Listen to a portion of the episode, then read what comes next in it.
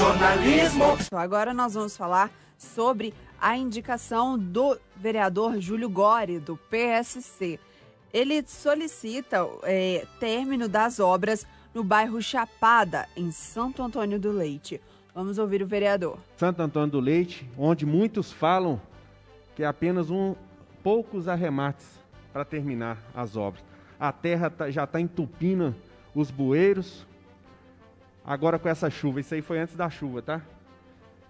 Isso aí já tem essa foto tem 10 dias. Olha a situação das ruas lá em Santo Antônio do Leite. Uma verdadeira canalice e falta de respeito com o dinheiro público. Então nós pedimos urgentemente o senhor prefeito Ângelo Osvaldo, procurador, senhor Diogo, como que ele chama? Diogo. É Diogo, esqueci o nome dele todo. Diogo, não vai processar, não vai chamar no, no canto essa empresa e. Até agora a gente estava mandando requerimento, mandando um monte de coisa e ninguém responde nada. Essa empresa está passando tempo. Não foi acionada a garantia de Lavras Novas?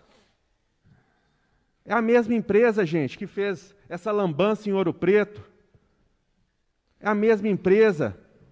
Por que, que até agora não aconteceu nada em Santo Antônio do Leite, em São Bartolomeu, lá no bairro Dionísio, cheio de, de partes da obra sem ser realizada? O que está acontecendo aí? Vocês não estão conseguindo trabalhar?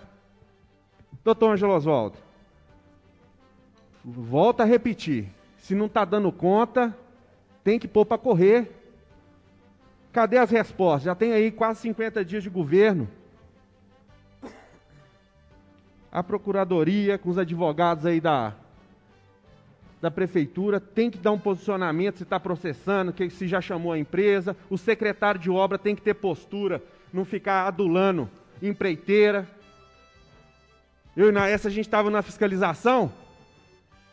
Secretário muito bonzinho com empreiteira. Achei super esquisito.